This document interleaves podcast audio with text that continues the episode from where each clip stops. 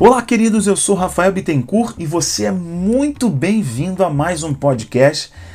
O programa de hoje ele é diferenciado, ele é especial, porque é uma mensagem que eu gravei ao vivo numa igreja e essa mensagem não se encontra em nenhum outro lugar. Você vai ouvi-la somente aqui e se prepare, porque você vai voltar para o jogo. Você vai voltar a viver os maiores sonhos e a melhor época da história da tua vida.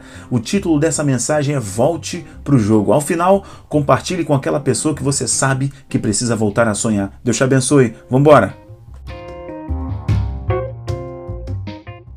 O título da mensagem de hoje é Volte para o jogo. Essa mensagem vai virar uma chave na história da tua vida, na tua caminhada cristã, em nome de Jesus. Você pega essa palavra, você pega, então fala assim: eu recebo essa palavra, é para mim, eu creio, em nome de Jesus. Mas essa palavra volte para o jogo, eu quero fundamentá-la em três frases. Existem três frases na Bíblia que são demais. Eu durmo e acordo com essas frases constantemente na minha cabeça. Essas frases, elas estão nas minhas canções, estão nas canções que eu escrevo, estão nas minhas ministrações já de muito tempo, desde a época do toque no altar.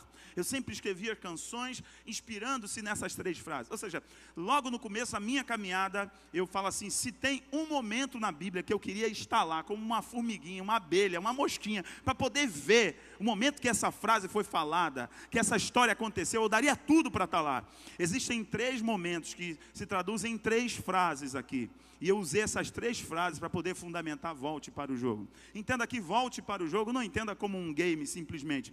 Volte para o jogo é volte a acreditar, volte a sonhar, volte a lutar de novo. Volte a perceber que Deus não terminou a obra na tua vida, que Deus, que Deus tem algo extraordinário a fazer nesse tempo. Quem está comigo nessa palavra aqui? Amém. Temos um público de fé hoje. Existem três frases, eu quero fundamentar essa mensagem com você nessas três frases. A primeira é Gênesis capítulo 3, versículo 15. Porém, inimizade entre ti e a mulher, entre a tua descendência e o seu descendente. Essa é a frase. Este te ferirá a cabeça, e tu lhe ferirás o calcanhar. A primeira frase que eu quero fundamentar, que essa frase fica no meu coração, fica na minha cabeça, martelando, martelando mesmo, para eu poder descobrir os segredos dessa frase. Essa frase é aquela dali, ó. Este te ferirá a cabeça, e tu lhe ferirás o calcanhar. Esse momento aqui é o Gênesis. Adão e Eva tinham acabado de pecar. Adão e Eva tinham acabado de desobedecer a Deus. E o pecado de desobediência para Deus é semelhante ao pecado de feitiçaria. Ou seja, Deus não gosta do pecado de desobediência. É um dos pecados que mais incomoda a Deus é alguém desobedecê-lo. Se você prestar atenção, o povo, quando saiu do Egito, viveu centenas de anos como escravo no Egito e Deus tirou o povo do Egito. O povo ficou 40 anos rodando no deserto e Deus disse para Moisés: essa geração vai morrer no deserto. Sabe por quê? Eram desobedientes. Então foi necessário nascer uma nova geração para poder entrar na terra prometida.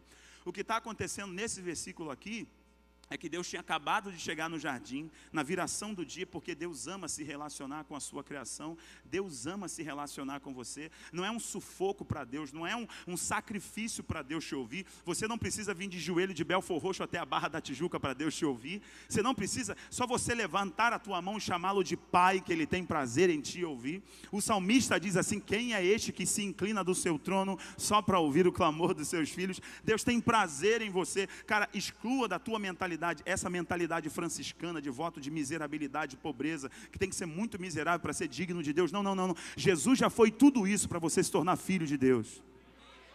Jesus já comprou tua miséria, Jesus já se vestiu da tua miserabilidade, Jesus já vestiu da tua roupa que se distanciava de Deus, para que você pudesse hoje levantar a tua mão e dizer assim: Eu tenho um pai, ele é meu papai, ele é Deus. Você é filho de Deus, Jesus te comprou como filho de Deus. E acontece que nesse versículo aqui, Deus estava indo no jardim para se relacionar com Adão e com Eva, porque Deus gostava de trocar uma ideia. Tomar, se eu fosse estivesse na Inglaterra pregando agora, eu ia falar que Deus ia tomar o chá das cinco com Adão e com Eva. Deus ia lá todos os dias, diz a Bíblia, na viração do dia, Deus ia lá trocar uma ideia com Adão e com Eva. Deus ia conversar com Adão e com Eva. E aconteceu que quando Deus chega lá, ele não vê Adão, ele diz assim: Adão, onde Pô, vocês estão fera mesmo aí, vocês estão demais, hein? Vou repetir. Adão, onde? Pô, a gente nem, deu, a gente nem combinou. Vamos de novo. Adão, onde? Ok. Adão, onde estás? Entenda que Deus é conhecedor de todas as coisas. Um dos atributos de Deus, que Deus é onisci, Deus é onisciente Deus sabe de todas as coisas. Deus sabia onde Adão estava. Só que Deus não estava perguntando qual é o espaço físico que Adão estava, onde Adão estava escondido. É claro que Deus sabia que Adão estava escondido. Claro que Deus sabia, porque atributo dele é saber de todas as coisas, é estar em todos os lugares. É atributo de Deus. Deus queria saber onde estava o filho que sempre conversava com ele todos os dias. O que estava acontecendo ali é que um propósito se perdeu. Então Deus, quando diz Adão, onde estás? Ele está dizendo assim: onde está o propósito que eu criei? Onde está o filho que eu criei? Onde está o filho que eu amo? Onde está o filho que eu gerei? Onde está essa pessoa que eu amo conversar com ela? Essa pessoa estava sendo agora escravizada pelo pecado. Porque Adão e Eva desobedeceram, comeram do fruto proibido e agora estão com vergonha. Ali é a primeira vez que a palavra vergonha entra na humanidade. E pela vergonha, Adão e Eva estão escondidos. Aí Deus percebe a situação, vê que a serpente foi usada pelo diabo. O Senhor olha para a serpente e diz assim: Você foi, foi mais astuta dos animais. Tem uma coisa, você vai rastejar, você vai andar sobre o teu ventre. Tem um detalhe, eu vou liberar uma palavra agora. Você está achando, Satanás, que eu perdi o jogo? Você está achando que os meus filhos saíram do jogo? Eu vou te dar uma resposta agora os meus filhos vão voltar para o jogo, sabe por quê? Virá um, Satanás, que você vai ferir o calcanhar dele. Mas você tem que entender uma coisa: você é muito pequeno, o máximo onde você consegue alcançar é o calcanhar. Ele é muito grande e o máximo que ele vai fazer é esmagar a tua cabeça. Entenda aqui, eu poderia gastar aqui uma mensagem só nesse. Amém, glória a Deus, aleluia, aleluia. A gente poderia gastar aqui uma noite inteira só falando do trocadilho do hebraico que existe aqui, calcanhar e cabeça. Calcanhar e cabeça. É um trocadilho no hebraico aqui muito poderoso. Quando Deus fala para a serpente, tu ferirás o calcanhar dele e ele esmagará a tua cabeça, está se referindo a Jesus. Está falando assim: olha, você vai feri-lo com morte, mas ele vai vencer a morte, ele vai esmagar a tua cabeça. Escuta aqui uma coisa: há uma ordem de grandeza. O máximo que o diabo conseguiria fazer era tocar no calcanhar, na parte mais baixa de Jesus. É a parte que toca o chão, é o calcanhar. E o que, que Jesus pode fazer? Porque ele é muito maior. Ele vai esmagar a cabeça da serpente. E a nossa vitória já foi garantida na cruz do Calvário, porque Jesus morreu, mas ao terceiro dia ele ressuscitou. Entenda aqui uma coisa, tem algo muito poderoso nesse texto. Esse texto ele fala todo sobre o evangelho. Então, eu acredito que nesse momento, essa primeira frase para poder falar volte para o jogo é Deus dizendo para o diabo e falando para os filhos, Adão e Eva, Adão e Eva excluídos da presença de Deus, tristes, chorando, convivendo com o pecado, com solidão, gerando agora sentimentos que não existiam. Pensa uma coisa comigo: Adão não conhecia solidão, Adão não conhecia rejeição, Adão não conhecia suor, viver do suor do seu trabalho, Adão não conhecia isso, e esses sentimentos agora estão sendo gerados dentro de Adão, dentro de Eva. Então imagina esse, esse ebolir de novos sentimentos, estão fervendo o coração dele, o quanto eles estão chorando, o quanto eles estão se sentindo distantes de Deus. Maior, a maior lágrima que está descendo agora nos olhos de Adão e de Eva é a lágrima do distanciamento de Deus. E o diabo está contando vitória, pensando que tinha vencido, e Deus solta essa frase. Virá um que você vai ferir o calcanhar dele, mas ele vai esmagar a tua cabeça. Então, a primeira palavra que eu libero para você nessa noite é: volte para o jogo, porque você está debaixo de uma promessa. Eu vou tentar te ajudar assim, eu vou tentar te ajudar para você dar um glória a Deus, ficar de pé, dar um assobinho, um aleluia, um xaramanai, o que você quiser. Escuta uma coisa: o diabo pode ter tentado parar o projeto e o plano de Deus na tua vida. Você pode voltar para o jogo, porque você está debaixo de uma palavra de Deus.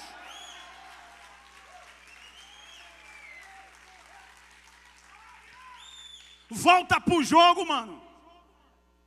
Cara, você tem que ter essa certeza. Eu estou debaixo, não é de uma palavra do homem, eu estou debaixo de uma palavra de Deus. Lá no jardim do Éden, lá no jardim do Éden, Deus já tinha visto o final. E ele disse para o diabo: Ei, o meu filho vai voltar para o jogo, porque ele está debaixo de uma palavra.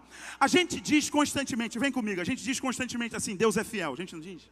Está no nosso carro está no nosso espelho, está na nossa Bíblia, está até no time do Corinthians. Vai, Corinthians, está até no Corinthians, é fiel.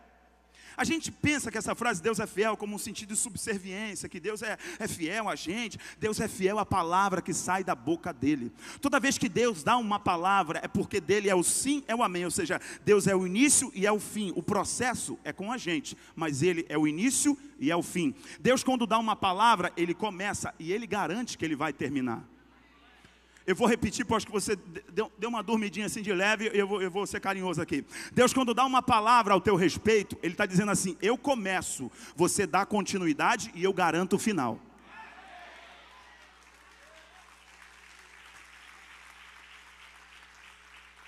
Qual é o trabalho de Deus? Liberar a palavra, garantir o início e o final. E qual é o teu? Se garantir no processo.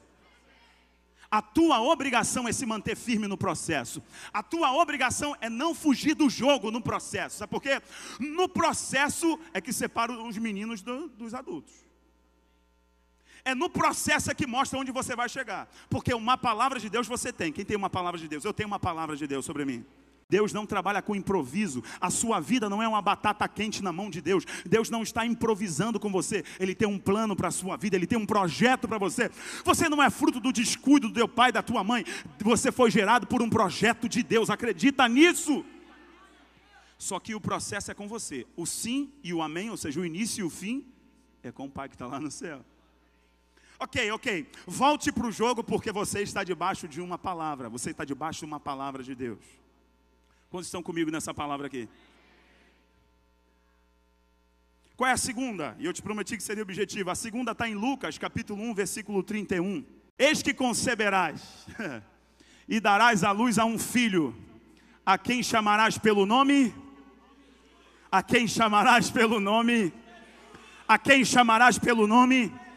Ei, o teu socorro tem nome, o teu milagre tem nome, o teu norte tem nome, a tua restauração tem nome, a restauração do teu casamento tem nome, a restauração dos teus negócios tem nome. Alguém está comigo nessa palavra? Eu não estou ouvindo uma igreja vibrar. Você não está mais sozinho, agora você tem um nome que você carrega para toda a história da tua vida. Perceba, esse momento aqui, o anjo está aparecendo a Maria, o anjo Gabriel está aparecendo a Maria. E a gente tem que ter muito cuidado com esse negócio de anjo, né? Eu, eu fui criado numa igreja pentecostal. A igreja que eu fui criado era aquela que relampeia, sapateia e pega fogo. Tá ligado? Tudo, tudo é um mistério, mano. Tudo é um mistério. Tudo rola um mistério. Qualquer coisa. E, e, e nessas igrejas muito pentecostais, né? Que relampeia, sapateia e cospe fogo. Meu irmão, o culto quando tá bom é quando alguém fala que desceu Miguel. Desceu Miguel, desceu Gabriel, desceu Miguel, desceu. Ô oh, cara, se descer Miguel, eu sou o primeiro a correr, irmão. Porque Miguel só vem com espada na mão para acabar com tudo, velho. Biblicamente, vai lá ver na Bíblia. Miguel, quando veio, é anjo de guerra. É ele não vem para brincar, ele vem para arrebentar. Agora, se vem Gabriel, vem Gabriel, vem em mim que eu estou facinho. Ele vai trazer uma mensagem de Deus. Gabriel vem até Maria e fala assim: escuta, esse é o momento que as trevas, escuta, as trevas estão assim. Qual vai ser o nome? Qual vai ser o nome que vai guiar a igreja? Qual vai ser o nome que vai guiar o Rafael? Qual vai ser o nome que o Rafael vai dobrar o joelho e vai clamar de madrugada chorando? Qual vai ser o nome? O inferno estava em polvorosa, as trevas, e os homens estavam numa grande expectativa. E o anjo chega para Maria e diz assim: O nome dele será Jesus.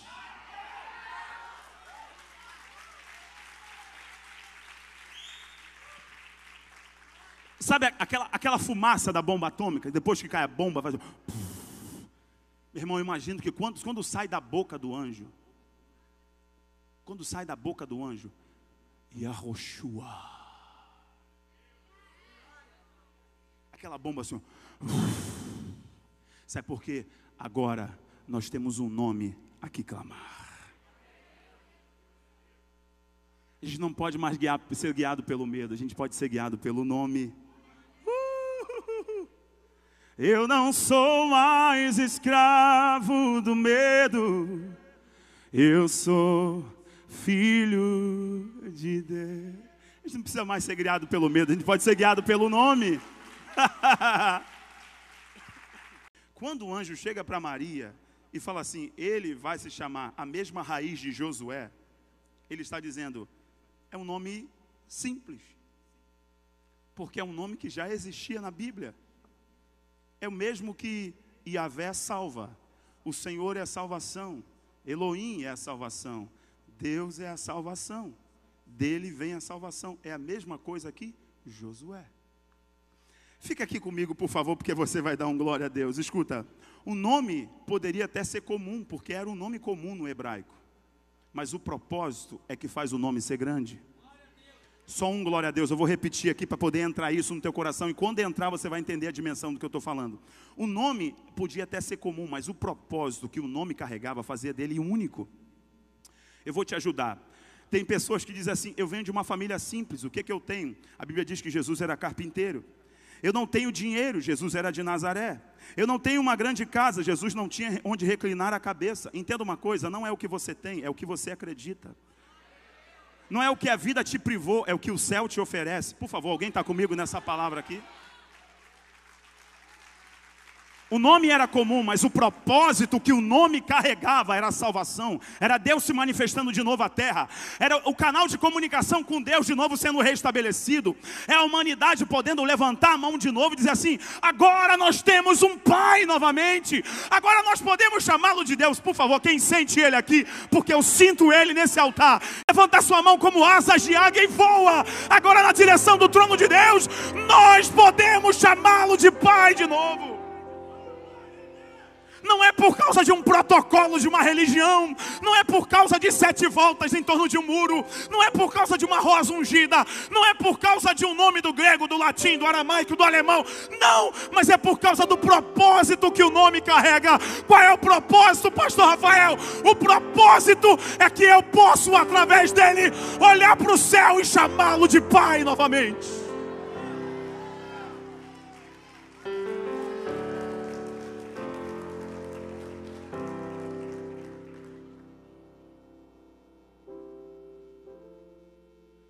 Propósito significa ver o final, a capacidade, a habilidade de enxergar o final.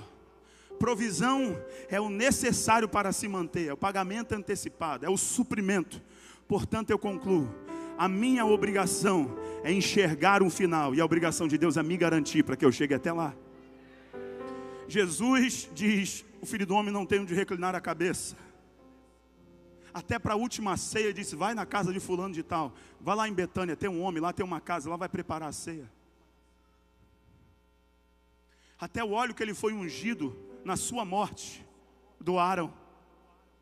Entenda, ele veio de uma família simples, o pai era carpinteiro, ele veio de Nazaré, Nazaré é um lugar desprezível, não é de onde você veio, não é o que você tem, não é o que te privaram, ou não é o que você tem na conta bancária, é o que está dentro de você, é o que faz você acordar, é o, é o, que faz você ficar de pé, é o que faz você lutar novamente, o que faz você voltar para faz você voltar para o jogo é o propósito. Se tiver um propósito guiando a tua vida, ninguém te segura. Eu acho que essa palavra aqui, se for para uma pessoa, como pastor, eu estou feliz, mas eu vou liberar. Se tem propósito dentro de você, ninguém te segura. Eu já contei para vocês, mas faço questão de repontuar para vocês. Primeira vez que eu cantei, o cara falou para mim: nunca mais canta na história da tua vida. Tu é muito ruim, não canta nunca mais. Primeira vez que eu cantei numa igreja. O cara falou para mim: não canta nunca mais. Dez anos depois, ele veio fazer selfie comigo falando que eu cantava, que era uma maravilha, parecia um pavarote. Por quê, irmão? No começo, ninguém enxerga propósito. No começo, todo mundo vê tuas dificuldades. Porque é o começo. Lembra de Jeremias, capítulo 29, versículo 11? Eu é que sei, diz o Senhor, os pensamentos que tenho a respeito de vocês. São pensamentos de paz e não de mal, para vos dar um futuro do jeito que vocês sonham. Entenda o que, é que Deus está dizendo: o começo não é do jeito que vocês sonham, mas o final é do jeito que vocês sonham. Quando alguém olha para você começando, não dá nada. Não se, não se assuste, não fique chateado, fique magoadinho, não que não deram nada por você. Não é habilidade deles, não é capacidade deles, só Deus enxerga o final. Mas o Deus que te chamou, Ele está enxergando você lá no final. Você só precisa acreditar no processo. Se você acreditar, se tiver um propósito que, que guia a tua vida, fica tranquilo. Lá no final tu vai ver a mão de Deus se manifestando, a glória dele realizando. Alguém está comigo? Pode dar um amém, glória a Deus, um aleluia.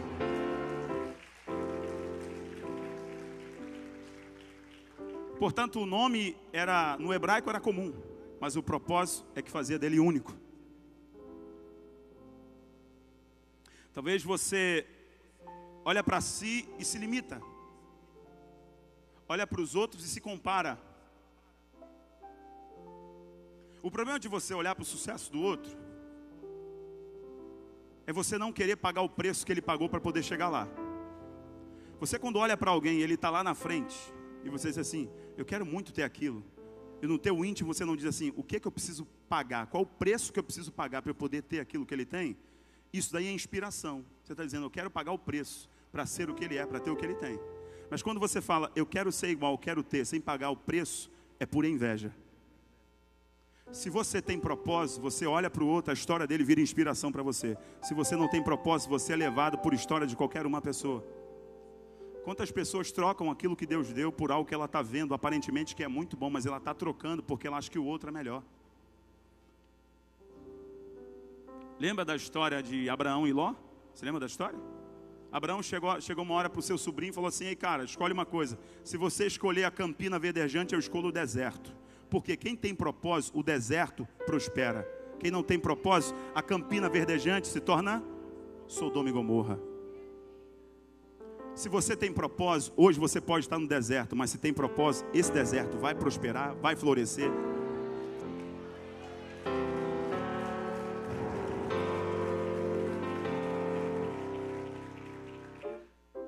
Então você não precisa ficar preocupado com o que você não tem. Você tem que ficar preocupado, ficar preocupado se tem um propósito guiando a tua vida. Se tem um propósito guiando você, fica tranquilo, amigo. Mata essa bola no peito. Volta pro jogo, porque vai dar certo. Olha para o teu irmão, fala para ele, volta para o jogo. Você lembra da história de Albert Einstein? Você lembra? A gente não precisa aqui ficar só espiritualizando a coisa, sendo que a gente tem exemplos seculares que são de muita inspiração. Albert Einstein, mais ou menos até seus 18 anos, era um jovem frustrado. Trabalhava no Instituto de Patentes na Suíça. Até que um dia ele decidiu se dedicar a um estudo. E o cara ganhou vários, vários prêmios física, matemática, ganhou Nobel. Você conhece a história de Michael Jordan? Eu queria ter trazido uma bola de basquete, cara. Eu gosto de basquete. Pá. Eu lembro que a primeira vez que eu fui jogar basquete, eu estraguei o jogo. Eu acabei com o jogo. Eu peguei a bola, segurei com as duas mãos, corri. Os caras já estavam assim, putz, pastor, faz isso não, pastor. Eu acabei com o jogo dos caras. Eu gosto de basquete. Michael Jordan, cara, até a adolescência dele, ninguém queria ele no time. Porque ele era baixinho demais. E o cara é um dos maiores recordistas, um dos maiores jogadores de toda a história. Você conhece mais ou menos um cara chamado Soichiro Honda? A fábrica dele foi bombardeada duas vezes na Segunda Guerra Mundial. Ele, frustrado, decepcionado, decidiu colocar um motorzinho pequenininho numa bicicleta. E o cara simplesmente inventou a motocicleta. É das, das maiores empresas do mundo automobilístico. Posso te dar um exemplo aqui que nos inspira também, um cara chamado Benson Ida Rosa. Eu já falei isso para vocês aqui, eu acho que na primeira mensagem, quando eu preguei nesse altar aqui. Benson Ida Rosa foi achado numa lata de lixo na Nigéria. A mãe sacrificou ele num ritual de magia negra, ofereceu ele ao diabo, num ritual de magia negra, achando que ele estava morto, jogou ele na lata do lixo. Uma família passou, escutou um barulho de criança gemendo, chorando, pegou, criou Benção da Rosa. Até os 18 anos, ele andava nas vielas, nas favelas da Nigéria, analfabeto, de pé no chão, revoltado, revoltado, querendo matar todo mundo, revoltado com a vida, porque a mãe o abandonou, o ofereceu no ritual de magia negra, até que ele entrou numa igreja evangélica, entregou a vida dele a Jesus. Benção da Rosa estudou, se formou, se tornou seminarista, fundou um seminário teológico. Benção da Rosa é conhecido até hoje na Nigéria como o pai do avivamento na Nigéria. Você só precisa achar o propósito que vai incendiar a tua vida. Se você achar esse propósito, amigo, ninguém mais te segura. Não importa se você nasceu na Barra da Tijuca, não importa se você nasceu lá em Belfor Roxo, se tem um propósito, ninguém te segura. Por favor, olha para alguém e fala assim: descubra o seu propósito. Você pode estar pensando assim, pastor, eu quero, eu quero ter uma história, eu quero ter uma história que glorifique o nome do Senhor, pastor. Eu quero mudar de vida. Eu quero, eu quero realmente, mas pastor, eu, eu pequei.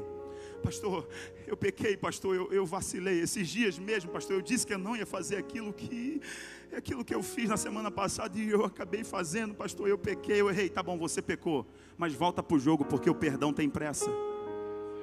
Eu vou repetir para você me ajudar e dar um glória a Deus. Volta para o jogo porque o perdão tem pressa. A Bíblia diz, querido, em Lucas capítulo 19, que Jesus estava entrando em Jericó. E a fama de Jesus era tão grande, o que Jesus estava fazendo era tão tremendo. Perceba, Jesus ele estava quebrando todos os protocolos, todas as estruturas da religião. Jesus era um cara fenomenal e eu sempre falo disso aqui para vocês. A pessoa de Cristo era incrível. Ele era uma pessoa incrível. Jesus era incrível. E por onde ele passava, as pessoas queriam estar perto dele. As pessoas queriam convidar Jesus para os seus casamentos. Lembra do casamento em Caná da Galiléia? Ele foi convidado para um casamento em Caná da Galiléia porque ele era muito top. Jesus tinha um assunto sempre top, sempre galáctico, era um cara maravilhoso. Era muito interessante conversar com ele. Era muito interessante. Ele não precisava contar piada de mau gosto. Era só ele abrir a boca. Por isso que a Bíblia diz constantemente e Jesus abrindo a boca ensinava, porque estava tudo dentro dele. Era só ele abrir a boca e o Pai se revelava às pessoas. O amor era revelado, o perdão era revelado. Jesus era esse cara e por onde ele passava as multidões apertavam ele. Alguém está comigo aqui? Alguém está comigo nessa palavra? As multidões apertavam Jesus e em Jericó era assim. Jesus está entrando em Jericó. Lucas capítulo 19. A Bíblia diz que Jesus está entrando em Jericó e lá no versículo 5 diz a Bíblia que existe um homem baixinho de pouca estatura e ele sobe numa figueira espinhosa e ele está lá em cima querendo ver Jesus. E a Bíblia diz que Jesus passando a multidão apertando Jesus, Jesus olha para eles assim, versículo 5 de Lucas 19: Zaqueu, desce, desce depressa, porque eu quero hoje dormir na tua casa. Quero passar a noite na tua casa. Percebam uma coisa, meu amigo. A multidão queria ver Jesus. Zaqueu queria ver Jesus. Mas ver Jesus e ser visto por ele são coisas completamente diferentes. Você pode vir na igreja a tua vida inteira sem nunca querer ser visto por Cristo.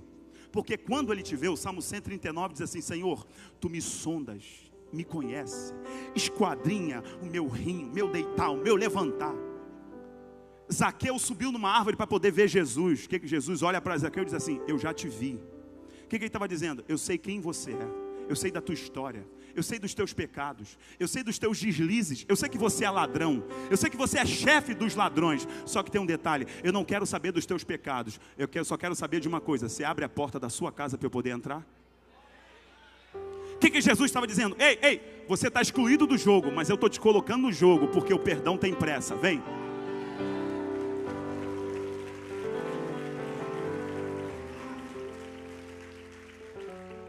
Zaqueu, ele queria ver, mas ser visto era desconforto.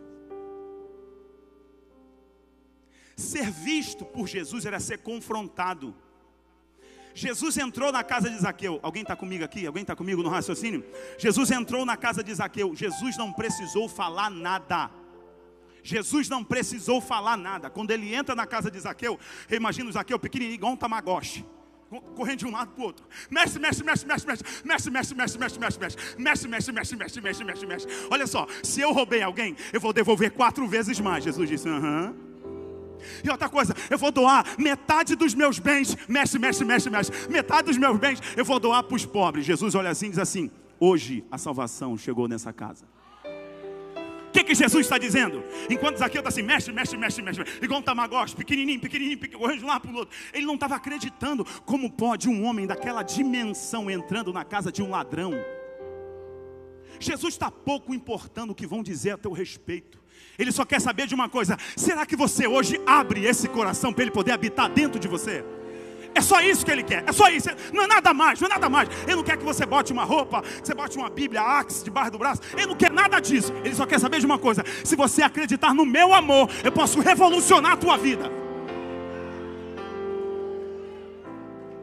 Cara, só acredita no amor. Por que, que ele diz hoje a salvação entrou nessa casa? Porque aquela casa estava cheia de morte.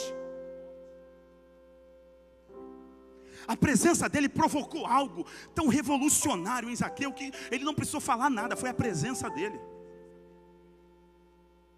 Ai, pastor, o que o senhor está falando aí, me dá até um arrepio, assim, me deu um arrepio, um negócio assim, que eu preciso dar umas cestas básicas amanhã, preciso fazer um negócio. Ai, pastor, me deu um arrepio. Ui, ui, pastor, vou até beber uma água aqui. Ui. Não reduza, não reduza a presença dele a um sentimentozinho de que você vai amanhã dar uma cesta básica para aliviar a tua consciência religiosa. De que você vai passar no sal grosso para poder se, livrar dos demônios. Aí tu se livra dos demônios. E o demônio não sai, porque o demônio não é o demônio, é você mesmo. A pessoa ruim que está aí é você mesmo, não é o demônio. Zaqueu percebeu, é eu que sou ruim, é eu que sou ladrão. Ele me fez me enxergar. Meu irmão, o pastor pode pregar para você 365 dias no ano. Mas se você olhar para si próprio e perceber o olhar de Deus indo dentro de você, acabou, amigo. Você se desarma. Você se desarma. Aí não é mais uma experiência religiosa, não é mais um culto. É você adorando a Ele completamente rendido, rendido, rendido. Volta para o jogo, por favor, porque o perdão tem pressa. Para de tentar adiar, cara, o que a cruz já acelerou.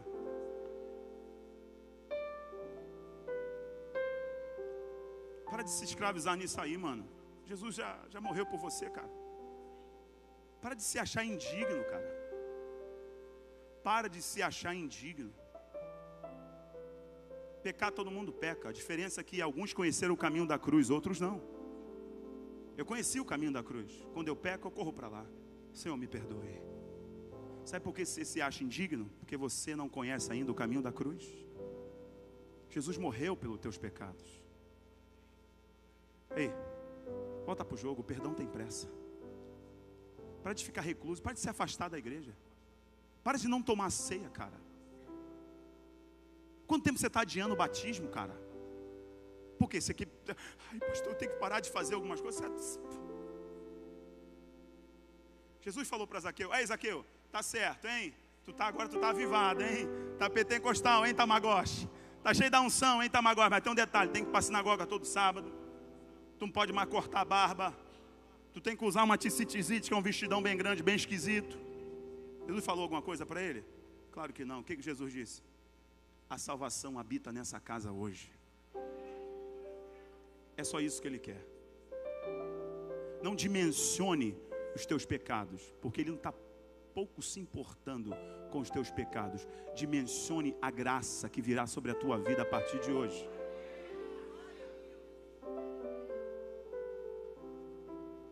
Mateus capítulo 18, versículo 11.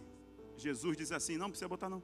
Jesus diz assim: Eu vim para salvar o que estava perdido.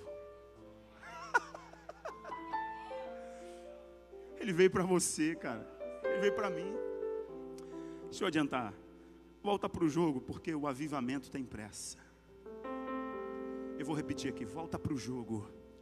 O avivamento tem pressa. Deus quer derramar o espírito dele sobre a igreja. Deus quer avivar você, a vida de Deus quer invadir o teu coração, a vida de Deus quer entrar na tua casa, a vida de Deus quer, quer governar a tua mentalidade, a vida de Deus quer sacudir a igreja. Volta, corre, corre, volta para o jogo, volta a acreditar, porque o avivamento tem pressa. Quem está comigo? Dá um glória a Deus, um aleluia, vai lá. Volte para o jogo. Oh, amém, amém, amém.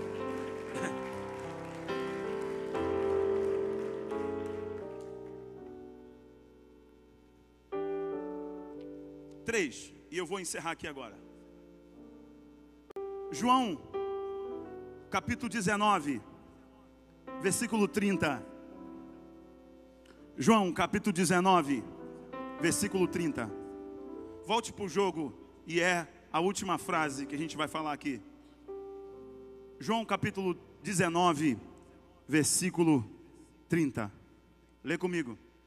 Quando, pois, Jesus tomou o vinagre, disse: Está, está, inclinando a cabeça, rendeu o espírito.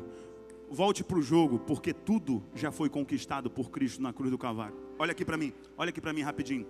A batalha que nós travamos, o jogo que nós jogamos, é o único jogo, é a única batalha da história em que você já entra sabendo o resultado final. Nós somos o único povo da face da terra que lutamos uma batalha sabendo qual é o resultado final. Na cruz do Calvário, Jesus disse assim: tudo já foi feito. Talvez você sabe, mas eu vou te repetir. Um artista grego, quando ele, você sabe que o Novo Testamento basicamente ele foi composto em grego. E aqui João, ele está escrevendo em grego. Ele está escrevendo para os gentios. Ele está escrevendo para o pessoal da, de outras línguas. E ele está, ele está usando uma expressão aqui, está consumado, muito interessante. É que quando um artista grego, ele terminava uma pintura, uma tela, uma tela, uma tela. Ele terminou aquela pintura, todo mundo parava e admirava. Se aquilo fosse digno de admiração, todo mundo dizia, tetelestai é digno de admiração.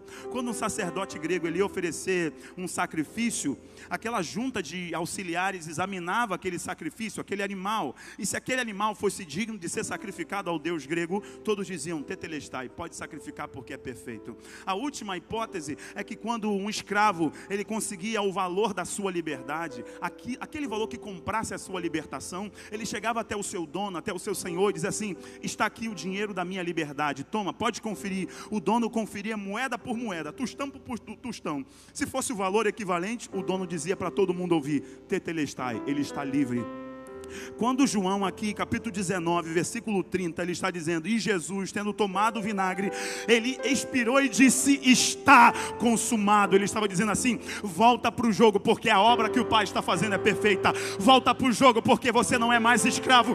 Volta para o jogo, porque tudo que eu estou fazendo na tua vida é perfeito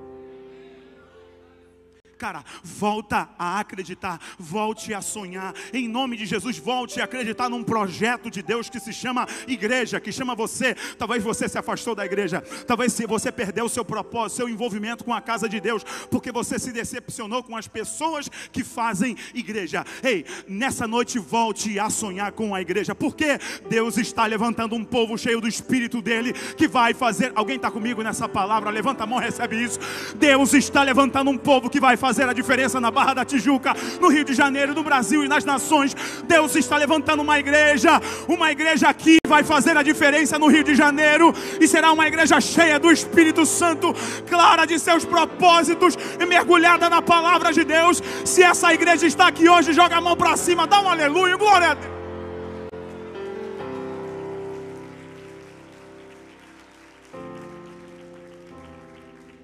Talvez você está dizendo assim, uau. Rafael falou que está sem voz, fisicamente está meio mal, mas ele está pregando uma palavra triunfalista. Não é palavra triunfalista, é triunfo da palavra, é completamente diferente. Triunfalismo você pode esquecer, você pega um livro de alta ajuda, vai ser a mesma coisa. Triunfo da palavra, eu estou te falando, está na Bíblia. Se você acreditar, é vitória de Deus para a tua vida. Não é uma palavra triunfalista, é triunfo da palavra. Você crê nisso junto comigo? Por favor, olha para o seu vizinho e diz assim para ele: volte para o jogo hoje. Volte para o jogo com o que você tem nas mãos. O que você tem nas mãos? Se era o menininho Davi, eu ia falar para ele: Davizinho, volta para o jogo com um cajado na mão, para recuperar a tua origem, pastor de ovelhas. Volta para o jogo com as pedrinhas do Jordão, com a tua tiradeira, a tua funda. Porque no início da tua caminhada já anunciava qual seria o teu final.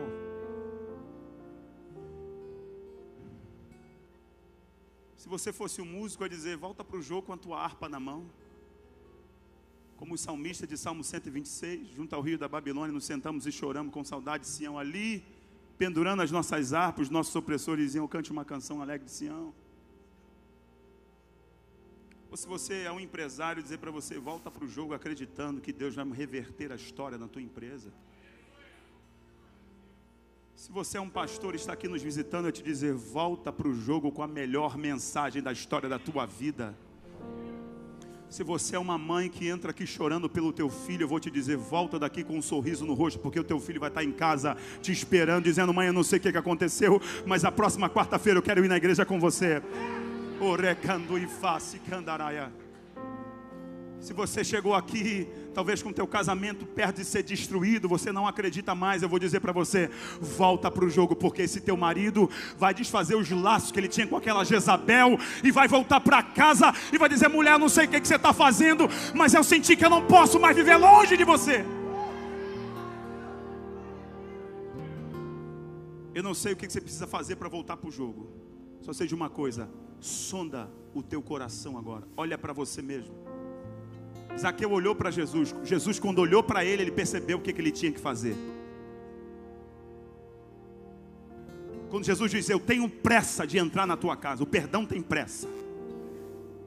Zaqueu percebeu, eu sei o que, que eu tenho que fazer. Eu, Rafael de Araújo Bittencourt, eu sei o que, que eu tenho que fazer. Deus não te trouxe aqui à toa para você vir comer um lanche, vir aqui assistir um culto da hora, pai, voltar para casa. Não, não, não.